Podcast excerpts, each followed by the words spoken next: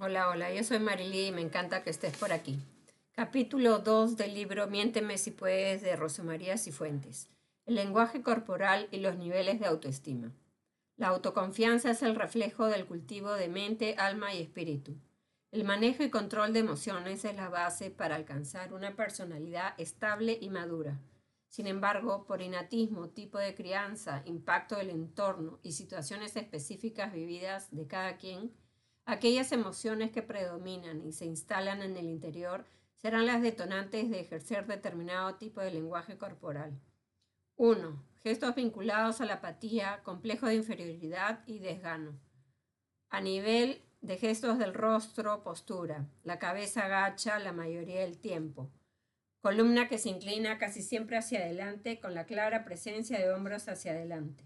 Sentarse con la columna hacia adelante y el cuello encogido el peinado, el uso de flequillo que se utiliza para ocultar gran parte del rostro, hombros que se contraen hacia abajo y hacia adentro al ingresar a un recinto donde existen otras personas, atuendo desprolijo, desaliñado, zapatos sucios. Al momento de sentarse, observar que en muchos casos se recuestan en una pared, la buscan, se sientan en la silla final de un aula, y en otros casos estiran el cuerpo y recuestan el dorso sobre la carpeta demostrando que se sienten cansados. Arrastran los pies al caminar y les molesta mucho la idea de caminar largos tramos.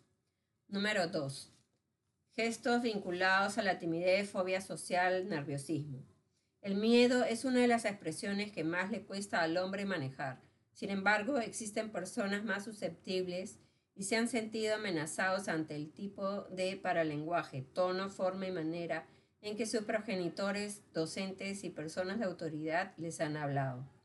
Por intolerancia, impaciencia y carencia de preparación emocional, algunos padres que además padecen ansiedad se expresan hacia sus hijos para criticarlos en tono despectivo, amenazante y con adjetivos calificativos que van minando su autoestima. Las consecuencias ante ellos son complejas si la persona posee además un ambiente escolar donde la educación también es rígida. Crece entonces el niño bajo la certeza de que todo lo que dice, piensa y desea expresar debe ser perfecto, ser evaluado y criticado es la constante sensación de alarma que su interior le indica. El miedo considerable a la crítica de personas con autoridad es parte de la denominada fobia social específica, que requiere tratamiento terapéutico porque paraliza la vida de quienes la padecen en diversos aspectos. Les cuesta tomar decisiones, postergan metas, no toman iniciativas, evaden socializar con personas de cierto tipo social o que creen los discriminarán. Lenguaje corporativo asociado a la fobia social Tono de voz inestable. No existe ritmo ni velocidad constante. Cabeza agacha, evasión de la mirada fija. Exhalaciones constantes cuando conversa con alguien de autoridad. Cabeza agacha. Mayor dilatación de la pupila cuando siente emoción, pero incapacidad de hablar de modo fluido o tomar la iniciativa para abrir una conversación con alguna persona en particular incapacidad de hablar en público para exposiciones o sustentaciones de tipo académico, miedo y paralización, incapacidad de dar el arranque a una charla con otra persona. Se espera que la otra persona lo haga.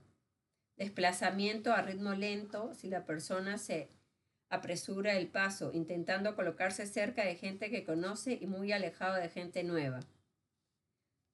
Si están de pie, él se dirigirá hacia la puerta o salida más próxima, señal que desea irse pronto y huir de aquel momento.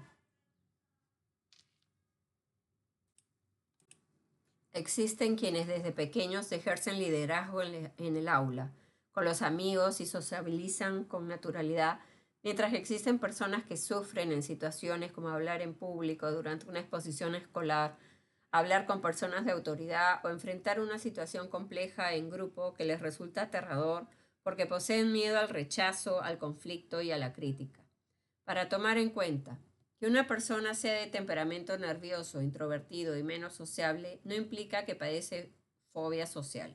Y recuerden que hablar en público con confianza y buena oratoria es algo que puede ser innato en muchas personas y a otras les cuesta mucho y se ponen tensos ante las miradas en un escenario. Poder expresarse bien en público depende de que el individuo posea seguridad emocional, buena lectura, memoria y sobre todo maneje bien el ego, ese que se convierte en barrera emocional, porque la mente está más pendiente de cómo te ven los otros, olvidando que si, por ejemplo, debes comunicar algo como información o dar una clase, lo esencial es hacerse entender de modo claro, entretenido y profundo. 3. Temperamento nervioso y desconfiado.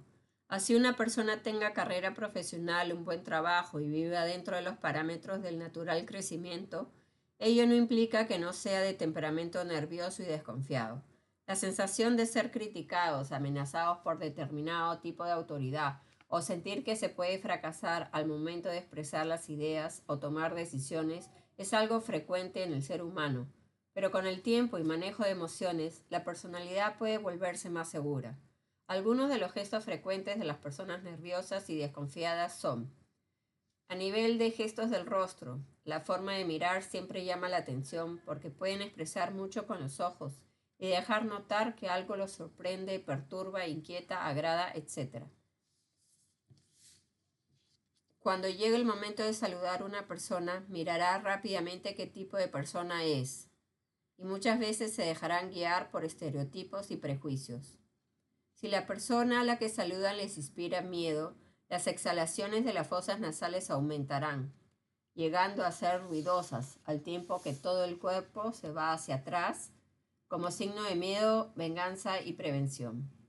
Las personas muy nerviosas tienden a frotarse mucho las manos o esconderlas en los bolsillos así como desarrollar una serie de manías, tics y rituales para intentar vencer la angustia que los visita en ciertas ocasiones, siendo la ansiedad la causa principal de que el cerebro les pida realizar ese tipo de gestos para aplacar esa sensación de estrés y desesperación que los acompaña. Cuando van de visita a una casa por primera vez les cuesta mucho más que a otras personas entrar pronto en confianza. Por tanto, beberán agua o lo que se les invite más despacio Hablarán poco y esperarán apertura emocional para entrar en confianza. Entonces serán otros, más conversadores y sueltos. A la gente nerviosa y desconfiada les cuesta mucho el arranque y tener iniciativa para charlar con alguien. Pero una vez que lo logran pueden relajarse y expresar mejor sus emociones y sentimientos. A nivel de desplazamiento, intentarán marcar distancia de la gente que le inspira desconfianza y al momento de estar frente a este tipo de personas los brazos se verán más rígidos y las expresiones del rostro se atenúan. O se va de mirar a esa persona para observar otra cosa, por ejemplo el celular. Al momento de hablar en público, la persona se perturba pronto si, por ejemplo, hace su ingreso a la sala alguien que le inspira más tensión o alguien que le agrada. Entonces seguirá hablando, pero notaremos que sus ojos miran a todos lados, que le cuesta volver a concentrarse y pasará a expresarse de modo automático. Número 4. Temperamento agresivo y con impulsividad.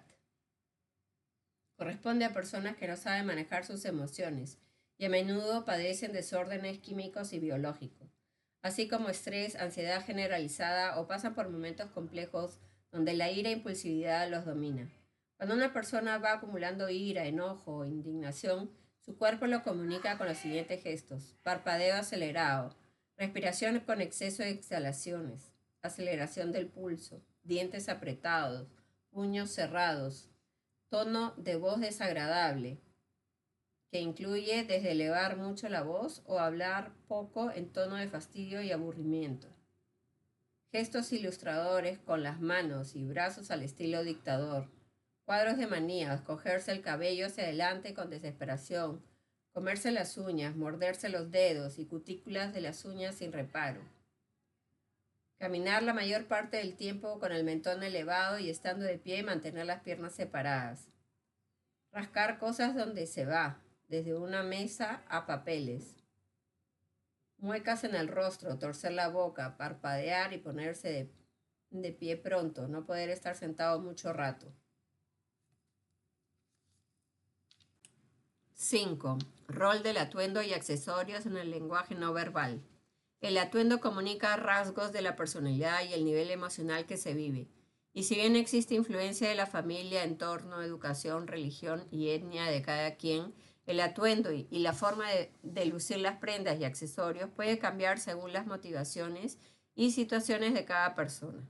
Veamos algunos rasgos en el uso de las ropas. Si las prendas son de colores plomos y grises siempre y a su vez carecen de limpieza, denota apatía, depresión, dejadez y flojera.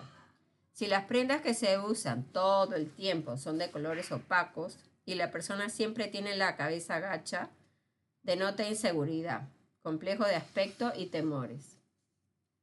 Si las prendas se llevan en desorden, por ejemplo, botones y corbatas desalineados, se refleja dejadez. Si el uso de los colores es desordenado, las personas comunican desorientación, rebeldía, si la persona no se peina y se abriga en exceso para cubrir ciertas zonas, busca protegerse. Si las personas no se peinan, llevan el cabello sucio o sin recortar de manera ordenada, denotan desorden, flojera, dejadez o depresión. En el caso de las damas, llevar zapatos con tacones muy altos, con traje de sastre, la harán ver menos sobria. Si los accesorios que se usan son de materiales delicados y necesarios, denotan elegancia. Los accesorios en exceso y colores diversos denotan excentricidad. La pulcritud y el estar debidamente arreglados comunica capacidad de organización. Las personas con un tipo de personalidad inestable y de baja estima por lo general varían en su arreglo general. Las personas de personalidad conservadora utilizan prendas no solo sobrias, sino que evitan de sobremanera algún descotado. En algunos casos depende de la religión a la que pertenezcan, donde se les exige llevar atuendos especiales. Un escote excesivo comunica atrevimiento, libertinaje y vulgaridad, así como osadía. Las prendas transparentes comunican deseo de llamar la atención, independencia, atrevimiento, sensualidad orientada a la invitación sexual.